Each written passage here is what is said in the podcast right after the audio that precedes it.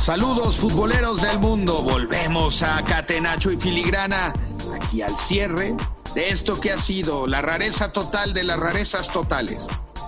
Presentamos nuestro episodio 6, Nuevo Orden Mundial Futbolístico, la hegemonía franco-alemana.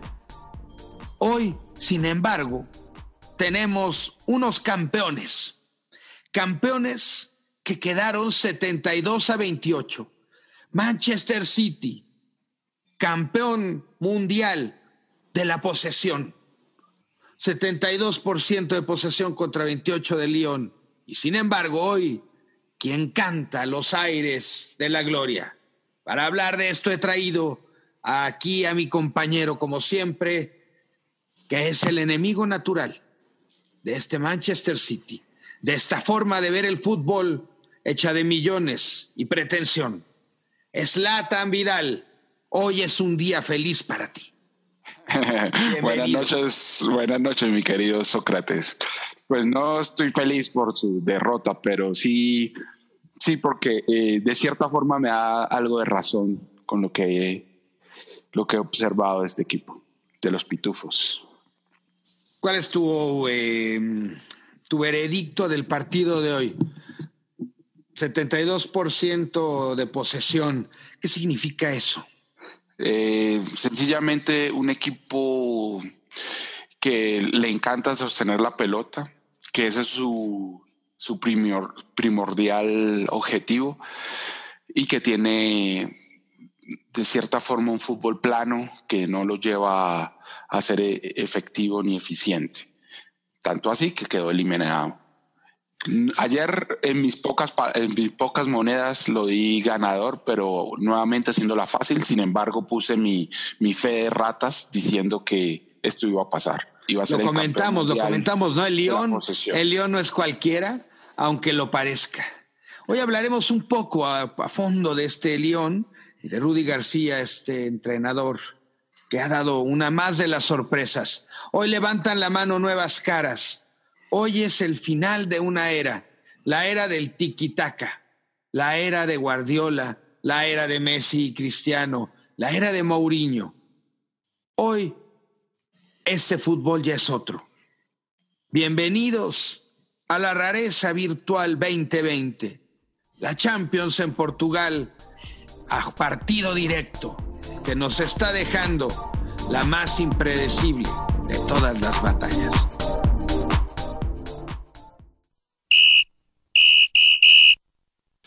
Y en ese primer tiempo vamos a hablar un poco de nuestro análisis de este partido Olympique Lyon versus Manchester City y de lo cual tenemos como primera conclusión que alemanes y franceses tienen la hegemonía hoy día del fútbol europeo, llegando así a un nuevo ordenamiento mundial, si lo podemos así llamar, de de cómo está el fútbol.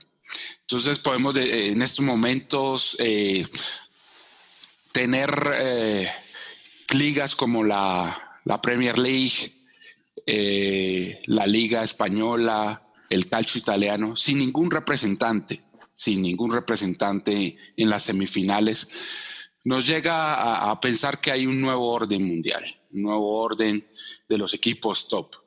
Eh, ya que las ligas, eh, la Bundesliga, la, Liga Francesa son consideradas dentro de la medianía en Europa o, en segundo renglón después de las tres mencionadas.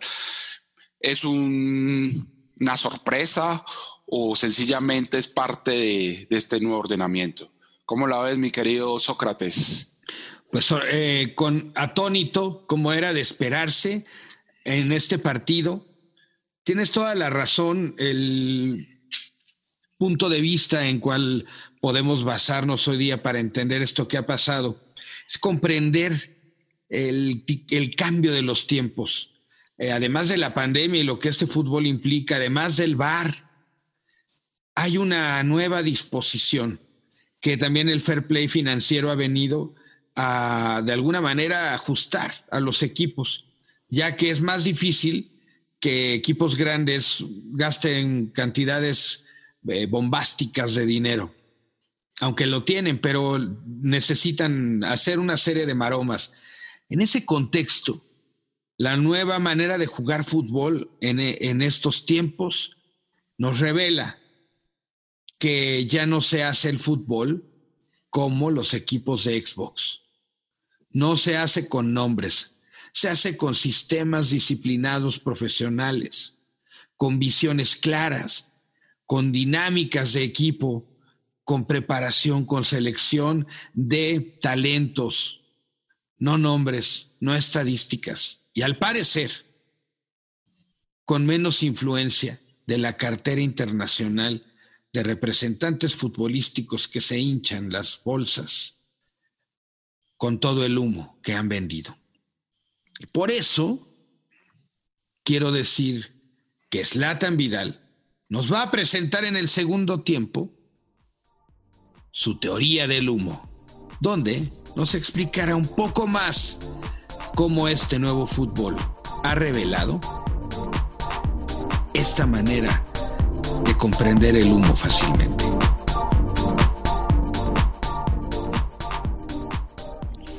Pues sí, mi querido Sócrates, eh, vamos más adelante hablaremos de esta, de esta teoría, pero adicionalmente a lo que dijiste, estos equipos eh, con buen fútbol, con el temor que le teníamos al bar, porque era un temor muy fundado. Pensábamos Que, que iba a haber cierto favoritismo por los favoritos, pero el fútbol fue tan claro y tan, tan bien practicado por parte del Leipzig, del, del Olympique, etcétera, que no hubo duda de ni manera por el cual eh, externos pudieran. no ha habido polémica de otro tipo. Exactamente. Que no sea el 11 contra 11. Así es. Entonces todo fue en la cancha y así debe ser. Eso es el fútbol. Eh. Este nuevo orden del cual hablamos, de estas dos ligas menospreciadas en todos sentidos, la francesa y la alemana, siempre han tenido la idea de que se juega un fútbol dinámico, un buen fútbol con goles. Al menos eso se mantiene. Si analizamos hoy día, la liga italiana dio más pelea que la española y que la inglesa. Los equipos ingleses y españoles han sido borrados. Ahora, me pregunto, Slatan, y obviamente es un poco absurdo, pero ¿crees que la pandemia cambió todo esto para total? Es decir, que si no hubiera existido esta pandemia, ¿sería totalmente otro el panorama o tendríamos algo similar? ¿Tú qué crees? Pues eh, eh, son vestigios de lo, de lo que ha presentado la pandemia, sin embargo, lo quedó demostrado con los equipos franceses. Eh, venían bien preparados, se le veía que tenían el impulso antes de, del cierre que hubo de, de, estas Champions, viene la pregunta y viene el cuestionamiento. ¿Durará este nuevo ordenamiento mundial? ¿Durará? ¿O es solamente un eh, una reacomodo parcial? Parcial, exactamente. Es difícil decirlo, pero sobre todo por una cosa. Los eh, reacomodos de los fichajes de la temporada 2021 ante todas sus incertidumbres nos plantean que al final de cuentas, el próximo año tal vez, la misma eh, política y filosofía futbolística se va a imponer. Sin embargo, yo creo que en el caso de la Liga Española, el Real Madrid tiene más oportunidades que cualquier otro. Valencia, crisis, incluso el Atlético de Madrid, pero también creo que esto pone al Cholo frente a un punto donde dice, bueno, uff, no soy el único que fue sobrepasado en su modelo, no soy el único que tiene que cambiar. Es una toma de conciencia brutal para un modelo futbolístico que es eh, el que ha, dominado, ¿no? Entonces, en ese sentido, claro que va a cambiar para siempre porque la hegemonía ya fue desafiada y truncada. Y de tal forma los equipos españoles, los equipos ingleses, al menos de entrada, tienen que ir, tienen que hacer el doble de esfuerzo que estos equipos que ya se están ganando su nuevo dominio. Perfecto, es totalmente claro. Me llega también la, además de la pregunta anterior, eh, al revisar, digamos, la temporada 12-13, 2013, 20, 2012, 2013, Champions League, en la cual el Dortmund y el Bayern de Múnich llegaron a la final, eh, destrozando los equipos españoles. Y finalmente no duró, no duró esa, ese cambio temporal de, del ordenamiento. Posiblemente porque estos, estas medidas de, de fair play financiero se las aplican a, a los Bows, a otros equipos, no a los principales. Es así como el Manchester City, que invierte grandes cantidades de dinero y que invierte eh, sumas astronómicas, nunca ha sido condenado por, por este fair play financiero. Fue condenado, pero perdonado. Pero realmente muy condenado y perdonado. Eso fue increíble. y sin embargo, el fútbol, la redondez de esa pelota hermosa, hoy los puso en su sitio con sus millones, con su anti-fair play, con sus defensas de multimillonarios. Hoy se tragaron tres goles del aparentemente nada favorito desde la e ronda anterior e inofensivo, Olympique de Lyon. En este punto, mi queridísimo Slatan, me pregunto, me pregunto oficialmente, ¿crees que si se impone la lógica, el próximo año podremos ver un éxodo de jugadores de estos equipos más pequeños, Olympique de Lyon, el mismo PSG, Leipzig, Bayern Múnich, verán, serán devorados por los opilotes de las otras ligas. ¿Tú qué crees? Yo creo que, yo creo que sí, lo van a intentar. También es que es lo que va a pasar. Van a ser engullidos por. Porque no tienen esos presupuestos. Totalmente. Sin embargo, me, encanta la idea de que, bueno, sí se han impuesto los millones.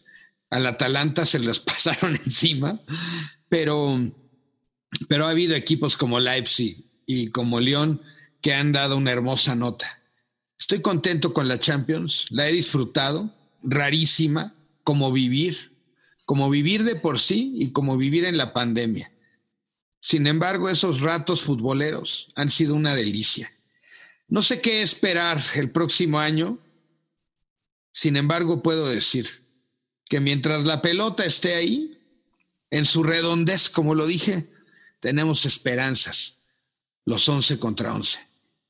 Es que eso es el fútbol. Eran los 11 contra 11, con dos piedras en la calle, con tus amigos de barrio, en el cual la lealtad y la y, el fair play sin nadie por medio se, se veía, ¿no? Entonces, en este momento han ganado los que jugaron mejor, que es eh, realmente la esencia de este deporte y bueno, y de muchos otros deportes. Entonces disfrute, lo estamos disfrutando. Ojalá, no quiero decir pues que los otros equipos no se armen o los, las ligas top, pero tienen una tarea que es eh, reflexionar y revisar. Totalmente.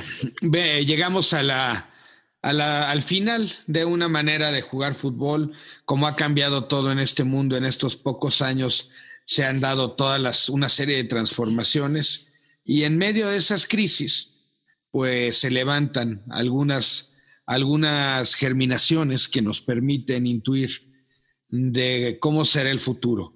Y si algo me gusta en este fútbol que se ha impuesto en estos días, es su frescura, sus nombres nuevos, sus eh, eh, eh, quitando la hegemonía de la comunicación y los periódicos a estas ligas.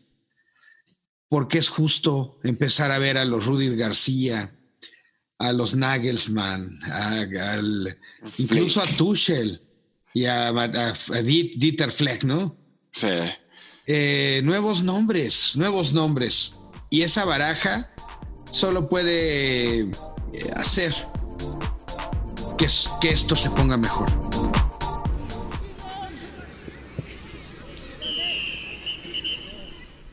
segundo tiempo con la era Guardiola como el final de los finales y los factores que incidieron en la derrota. Y no, no fue Raheem Sterling que voló la pelota como si se tratara de un globo malvado. Así, justamente yo que había apostado a favor del Manchester City, del empate, aposté el empate, Slatan. Y justo cuando estaba el balón rumbo al pie de Rahim, yo ya estaba diciendo, ja, ja, gané. Yo bien sabía que venía el empate y la voló se me cayó el whisky de la boca. Tengo la mala costumbre de tomar whisky para ver la viendo los partidos, ah, qué bien. Y tiré el whisky Slatan y me di cuenta que era después de eso, después de eso iba a ser muy difícil, muy difícil tener una sola oportunidad más. Acto seguido llegó el, el 3-1, badabim, badabom, badabam, y se acabó el partido. Y con ello el fin de, este, esta eh, forma de jugar, de esa forma que no comparto mucho de tener la pelota y tener la pelota y tener la pelota. Sin embargo, hoy no hubo ese juego del que se considera guardiolista desde el punto de vista de la, de la ambición por el gol. No lo hubo. Se jugó a un partido extraño del City. Cuéntanos tú, Slatan, brevemente, ¿Por qué son tus enemigos naturales? Son unas, no los llamemos enemigos, sencillamente eh, sentidos opuestos para ver el fútbol. Como en, en algún momento mencioné, eh, el fútbol es hacer goles y no pases, no pases de oriente a occidente. Eh, sostener la pelota es parte del, del juego, es parte del control que le puedes dar, pero no se puede volver tu esencia. Una esencia que te hace un fútbol plano, aburrido, eh, que en algunas otras instancias de, del fútbol se veía como el tiki-taka que no servía para nada. Hoy día que lo hace Guardiola es el filósofo y el más productivo, el creador de un nuevo fútbol y un nuevo ordenamiento, pero hoy quedó en su, en su ley, quedó en su ley con un 72% de, de posesión contra un 28%, pero recibiendo tres goles. Era se veía la imposibilidad de, sobrepasar las líneas, las dos líneas que le montó este Olympique, que en un sector muy corto, menos de 40 metros, los encerró y no tuvieron la imaginación para cambiar el destino del partido. Con ese gol tempranero en el minuto 24, ya se veía que iba a ser un martirio, que iba a un golazo, un golazo. ¿Pero qué pasó? Que Guardiola no estudió el partido, no, no, juzgó, no supo, no es un error de él. Digamos, que, ¿cómo analizas esta caída? ¿Desde qué perspectiva se debe entender lo que hoy pasó en el terreno de juego eh, en el 3 a 1 de Lyon Manchester City? Quizás, como tú ayer decías, él estaba agazapado, eh, viendo todo lo que estaba pasando a su alrededor y analizando. Eso es lo que creíamos todos, que iba hoy a salir con eh, un fútbol un poco más ofensivo, más en busca de, los goles, que son realmente los que dan las victorias. Y, no, eh, fue a sostener.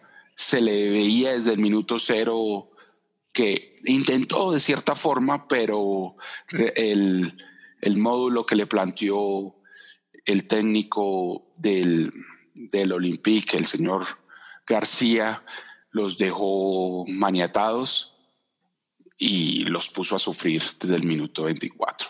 Que, realmente ahí estuvo, ahí estuvo el, clima, ahí estuvo la clave del juego. ¿Qué le faltó a este Manchester City? Imaginación, eh, me parece más que Agüero abrir la cancha. Abrir la cancha eh, con un marés desde el minuto inicial. Eh, lo puso ya como un recambio en algún momento ya difícil. Eh, me parece que hay jugadores que sobran en ese equipo, eh, como Gabriel Jesús. Pueden decir de todo de Sterling, pero no hizo mal partido. estuvo impulsando la parte ofensiva del City, cosa que no hacía Gabriel Jesús, que con su cara de angustia nos preocupa a todos porque sabrá Dios qué le estará pasando. Y eh, eh, pero a ver, no fue Rahim. No fue Rahim, ok, había ausencias, no salió Mares al principio, pero no fue Rahim, no, no esa falta. Ahora, si Rahim Sterling hubiera metido ese gol, estaríamos hablando del fin de una era. ¿Qué habría pasado? ¿Qué habría pasado? Finalmente, mm, podría haber pasado el Manchester City, podría haber pasado, como ayer lo, decíamos, pero yo lo decía más en, en términos del favorecimiento que le dan a los grandes, del favorecimiento y el temor que le teníamos al bar. En este caso, el fútbol fue tan diáfano que, que no fue posible nada y sencillamente ganó el mejor. Ganó el que puso las dificultades a, a un fútbol que de por sí, así sea que haya hecho más de 100 goles en la temporada, es inofensivo. ¿Qué presentó Lyon para este partido a nivel táctico? Rudy García, que además francés, eh, que salió su padre escapando de la guerra civil, o sea, viene, Rudy García está acostumbrado a dar pelea desde que es un niño a venir de circunstancias adversas. Ha pasado por la Roma, por el Olympique de Marsella, Olympique de Lyon, ha pasado por el San Etienne y alguno que otro más. El Lille también hizo un buen papel en el Lille. Exactamente. Conoce bien el fútbol, sabe, lleva muchos años, ¿eh? es una carrera joven, pero eh, ya lleva muchos años en esto. La sabe, las conoce, no es un novato. ¿Qué presentó Rudy García? Su 3-5-2 del Olympique de Lyon. ¿Cómo lo ves? Que volvemos a esto otra vez, sí, brevemente. Nuevamente los tres atrás. Los tres atrás que ya se están volviendo tendencia y eso tal vez marque un decaimiento profundo en, el, en los 4-4, en el 4-3-3 que tanto has criticado como hegemónico y empecemos a ver las variantes, ¿no? Jugando no, me gusta el 4-3-3 me gusta el 4-3-3. Sin embargo, es curioso que equipos que, que, nos han dado o nos han dejado buen sabor de, de, boca, como el Atalanta, como el Leipzig y como el Lyon, tiene tres atrás, haciendo figuras eh, 3, 4, 1, 3, 4, 1, 2, etcétera. Eh, hoy día jugaron 3, 5, 2, eh, poniéndole dos líneas muy férreas al, al, Manchester City, casi que impenetrables porque eran muy cortas y el funcionamiento se vio perfecto, eh, casi que se movían en 40 metros, eh, dejándole al City una encrucijada y, eh, el City y gran parte de los jugadores creativos del City mm, estando en esa nube de, jugadores de, del Olympique.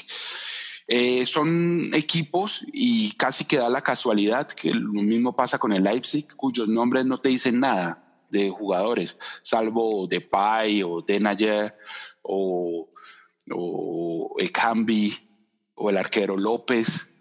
De resto son jugadores eh, utilitaristas, utilitarios que, que, sirven para implementar estos, estos tipos de sistema muy competitivos, muy de roche físico, muy de, cumplir una misión táctica. Eh, eso pasa con el Atalanta, cuyos nombres, como tú decías, son desconocidos y no te dicen nada. En comparación a, figuras como, como De como Gundogan, eh, como el mismo Sterling, ¿no? Sí, el mismo Gabriel Jesús, ¿no? Del que el mismo Gabriel Jesús. Entonces, eh, son, son equipos que, que, están formados por jugadores que te ayudan tácticamente y que finalmente eso es lo que, lo que es el fútbol, un, un, un juego de 11 contra 11. ¿Cómo les este hizo falta al héroe Sané? ¿Cómo les hizo probablemente, Probablemente. Leroy Sané, Agüero, sí hicieron falta, ¿cómo no? Sí, Agüero sí, Agüero sí. Eh, es un goleador pero finalmente con ese fondo de armario que tiene el, el City, que tienes todos los jugadores que te puedas imaginar, que sencillamente su, su grupo de emergentes es infinitamente superior en cuanto a cotización. Porque claro, porque también así viendo la banca, o sea, eh, Otamendi, pero ya demasiado veterano, John Stones, Benjamín Mendy, que sí me gusta, Bernardo Silva es bueno. Silva. Sinchenko, no lo conozco bien, Phil Foden, Adrián Bernabé, Tommy Doyle, Cole Palmer, o sea, tampoco estamos aquí con la con la banca del Dream Team, ¿no? O sea, uno esperaría. pero, pero tienes profundidad. Sinchenko es bueno, tiene Sinchenko es bueno. pero tú crees que si eh, Sinchenko hoy hubiera cambiado el partido? Quizás sí, porque. ¿Por qué no hizo cambios Guardiola? ¿Por qué hizo ¿Qué jugador tan flojo es eh, este Laporte que tiene en el sector izquierdo? Es de hecho casi que improvisado jugando por ese, por ese sector. Y, y lo mismo que Cancelo, ¿no? Son improvisados. Eh, realmente no, no son muy superables. estar improvisando en un equipo multimillonario es absurdo. Claro, y tienes a John, uh, tienes a, John Stones, ¿no? Por cual pagaste cantidades de dinero para armar una línea de tres con, con Laporte. Entonces, eh, ahí empiezas tú a sufrir. Y son de los, de las, de, los inventos que este señor siempre vive haciendo. Me declaro muy seguidor de Guardiola cuando fue futbolista, pero eh, esto de creerse el inventor de, la rueda no, no, va conmigo. Entonces, eh, gran parte son sus errores y son sus planteamientos innovadores para él, entre comillas, y son superados por un equipo que juega fútbol y que tácticamente lo superó. Pues esa es la, la parte que tenemos de este análisis, de este buen, muy buen partido, en cuanto a que el Lyon se mostró lo que dijimos en estos partidos que de los cuales hablamos desde la Juve, buen control de balón, buen, buenos bloques, buena transición, un equipo concentrado que sabe qué quiere lograr y cómo lo va a hacer. Se dedican a ello y no titubean. El Bayern Múnich contra el Olympique de Lyon. Partidazo. Total. Al día de hoy, partidazo. Duelo de estrategia, de física y de fútbol. Qué belleza. No lo has dicho mejor, no. Slatan, llegamos aquí, vamos a, ir hablando de esto en los siguientes episodios, pero hemos prometido que nos vas a contar un poco de tu teoría del humo y vamos a otorgar un premio, un nuevo premio que se va a volver famoso. Cuéntanos, por favor. Bueno, eh, mi queridísimo Pirlo, eh, básicamente durante los años y con este, esta vida moderna, esta vida de, tecnología, de comunicación y globalización, eh, hemos identificado que hay varios factores que, mueven el criterio de, los aficionados del fútbol. Uno es la cotización en el mercado de los jugadores, lo cual, eh, como hablábamos antes, es una industria millonaria, es una industria que ah, llega a la fecha y, bueno, algunos empiezan a sufrir este, tema este tema de la crisis pandémica pero que finalmente se siguen manejando las cifras astronómicas que de cierta forma, como lo decía Bielsa, son grotescas. Eh, y también el grado de exposición que tienen ciertos jugadores. Un grado de exposición que, que, puede ser exposición físico por tu aspecto físico, por cuántas gambetas tires, por cuánto corras. Dame un ejemplo. Eh, para mí casi que un líder en esto eh, puede ser eh, Yannick Ferreira Carrasco, aquel jugador belga de origen español. Eh, Ferreira te promete tanto con sus gambetas, con su, con su filigrana, con sus corridas por las bandas, pero finalmente no llega a nada.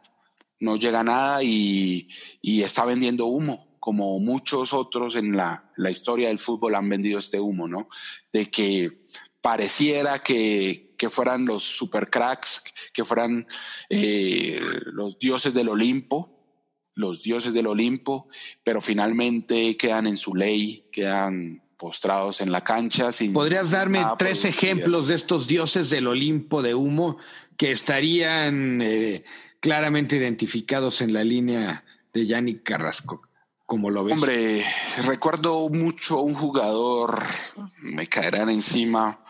Eh, no sé, no creo que lo que escuches nuestro programa, pero recuerdo en Colombia un jugador que se llamaba, o que se llama, eh, Freddy, entre comillas, Totono.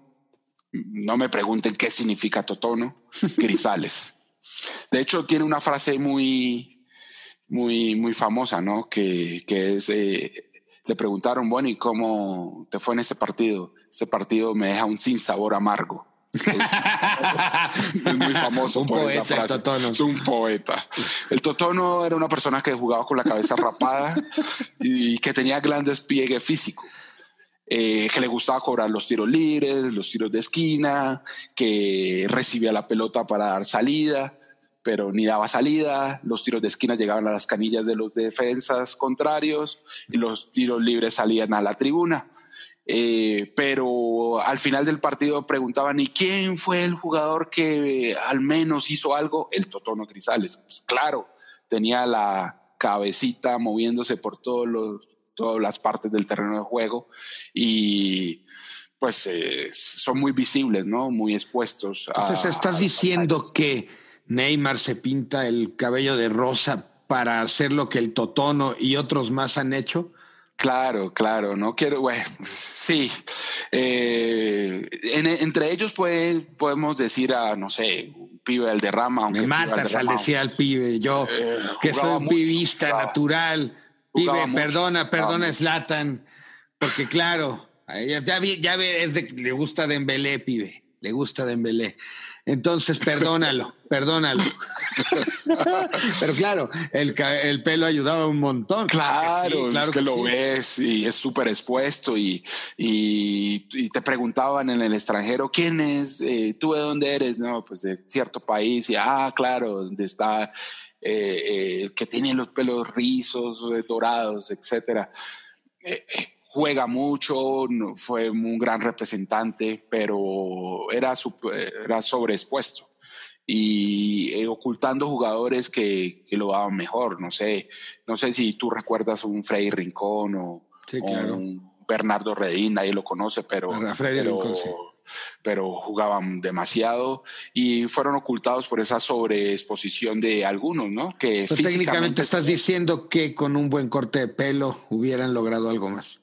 Posiblemente. O sí, con un. O sea, tu teoría es descabellada, pero a la vez escabellada. Porque está hecha a base de cómo manejes tu cabello, tu, calva. y, tu, figura, ¿no? Y, tu cómo eso lo, hagas. Tu imagen. Cómo, cómo tu imagen funciona a favor de lo que la gente piensa de ti, sin importar tu verdadero rendimiento futbolístico. Un poco de eso está hecho tu teoría del humo. Entonces tenemos que para ti, Yannick Carrasco, que obviamente pues a mí me gusta cómo juega, claro. este, le has preparado, le has preparado un homenaje para él. Sí, la entrega del premio Yannick Ferreira Carrasco. ¿Y ¿en, qué, consiste el premio? Eh, los jugadores que van y van y que se muestran y que gambetean y que hacen filigrana y que ni llegan al gol ni le producen el gol a sus compañeros de área. Hoy, hoy, ¿quién gana este premio para ti en el Lyon Manchester City? Ah, pero sobrado. Es campeón del, del premio Gianni Ferreira Carrasco, eh, a nuestro querido Gabriel Jesús. Y sus caras de angustia. Claro, premio para Gabriel Jesús. Que ha vendido cara a su angustia a falta de un buen tiro, a falta de una gambeta, a falta de algo valioso. Así es, así es. Y lo vamos a seguir eh, buscando quien recibe este premio. Interesante, pues ya tenemos aquí una nueva sección que es el premio Yannick Rasco Ferreira, Ferreira que Slatan va a entregar a todo aquel jugador que le recuerde, acaso por encimita, al humo que despedía el pibe Valderrama, entre tantos otros que dice, dice, desde su catenacho, desde su catenacho, mi querido amigo Slatan Vidal, a quien le agradecemos la entrega de este premio. Y vamos a ver si es cierto que está tan afilado con sus predicciones aquí en adelante en mis pocas monedas. No, no estoy diciendo que el pibe Rama no jugara bien, ¿no? Eso sí lo dejo claro, pero sí que se mostraba y era sobre, sobreexpuesto. Y fíjese, aficionada, aficionado, y lo íbamos a borrar, esto ya no iba a entrar en la edición, pero lo vamos a dejar, lo vamos a dejar, porque claro, ya aquí es Latan, teme encontrarse en, eh, en el corral comiendo una hamburguesa al pibe Valderrama y que se le vaya encima. Volvemos a Catenacho y Filigrana con mis pocas monedas. Y regresando aquí a Catenacho y Filigrana, vamos a nuestra quiniela, ¿no? De todos los días. Esta vez para el partido eh, Leipzig eh, versus PSG. Partido muy difícil, difícil de vaticinar. Obviamente con esta pobreza de, pronósticos que tenemos. Eh, pero bueno, tenemos nuestras pocas monedas. ¿Y para quiénes van, mi querido Sócrates? Pues en esta ocasión eh, creo que hemos decidido en, empatar la manera en que lo vemos. Tenemos ambos un 2-2. Creímos en los dos goles de Leipzig y en los dos goles del PSG. Sin embargo, al final, Slatan va por Leipzig y yo voy por, por PSG. ¿Por qué? Voy por el PSG porque Neymar tiene un excelente peinado y Mbappé parece una tortuga ninja. Miguel, Ángelo. Ya que estás, ya que esta Champions es rara, voy a cambiar mis criterios futbolísticos que pocas monedas me han dejado y voy a apostar por ir en contra de los designios del humo que ha marcado mi querido Slatan. Así que apuesto en contra del humo y voy por los millones y los, peinados. de cotización y peinados contra la dinámica, la disciplina, la juventud y la estrategia de Leipzig. Va a estar muy bueno, vamos, va a estar muy bueno. ¿Qué esperamos rápidamente de este partido? Eh, un partido, la verdad, eh, ida y vuelta, bien jugado. Eh, va a tener a, el París a, a, Mbappé, Donatello, gran jugador. Eh, y va a haber un gran funcionamiento muy dinámico de Leipzig. Creo que la tienen cerca y la jugarán. Puede ser que por lo contrario van a decir ya llegamos a, a lo más alto de lo que podíamos esperar, es parte de un proyecto y eh, nos vamos de, de juerga la noche anterior y hasta ahí llegaron mis pocas monedas pero conociendo los alemanes, eh, creería que estarán viendo en el horizonte que está cerca su final y sería un gran resultado con qué iniciar o por qué darle continuidad a su, su proyecto de esta marca energizantes que te dan alas. Pues tenemos ahí el planteamiento y no olvidar que además vuelve Di María, y bueno, vamos a ver cómo responde esta, esta eh, escuadra francesa. Te planteo esto, Slatan. Te has dado cuenta seguramente que Leipzig y Bayern Múnich, así como Lyon y el PSG, son ligas que no jugaron sus temporadas de la misma forma que los demás. Es decir, Alemania terminó mucho antes, y se prepararon desde mucho antes para volver. Son los primeros que volvieron, la liga alemana. Exactamente. Y que volvieron, terminaron y se han dado un tiempo. Y los siguientes son Francia, que también decidieron cancelar su liga y jugar nada más unos cuantos partidos, el de la Copa y fin y esto. ¿Crees que esto haya hecho la falsa hegemonía? Es buena pregunta y buen análisis. Eso no, pues en este momento podríamos decir que sí, que fue la mejor estrategia que pudieron tomar sus ligas. Eh, el poder descansar, el poder tener un poquito de sauna y de spa, eh, en comparación a una liga italiana que lo cogió en curva descendente, en, en su aspecto físico, lo que se vio en el Atalanta, ya estaban cansados, quizás algo para el Juventus, a pesar de sus deficiencias futbolísticas. Y con, con la liga española, pues yo creo que es más enfocado a, a una pobreza de liga que, que fue esta 19-20 y finalmente eh, no tuvieron cómo soportar a estos planteamientos y, y, este, esta forma de, de, afrontar la pandemia. Entonces, en estos momentos podemos decir que fueron las mejores decisiones. Eh, está claro. Mira que, que, la Premier también terminó hace poco y tuvieron el mismo tiempo relativo con, con el calcio y, y le fue mal. Entonces parece que el, el relax y, y, la tranquilidad, el sauna, el spa, y les dio tiempo de preparar eh, el torneo y mira dónde está. Y a eso también nos pone de relieve algunos mitos sobre el ritmo, el desgaste, el jugar muchos partidos o no.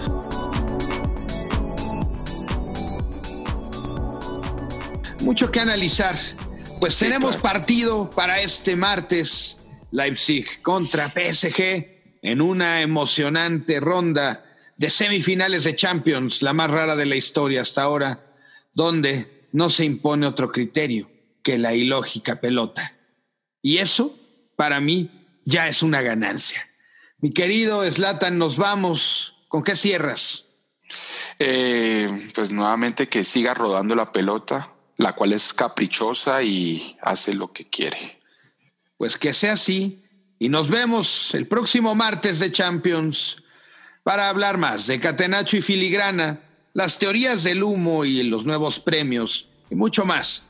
Para ustedes, aficionados del mundo futbolero, que nos acompañan y nos escriben y nos siguen en arroba catena y fili en Twitter y arroba catenacho y filigrana o catenacho y filigrana arroba gmail para que nos escriban.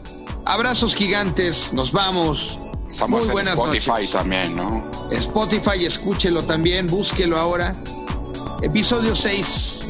Y hasta muy pronto. Mi querido Slatan, un gusto como siempre, hermano. Como siempre, nos veremos para estas semifinales.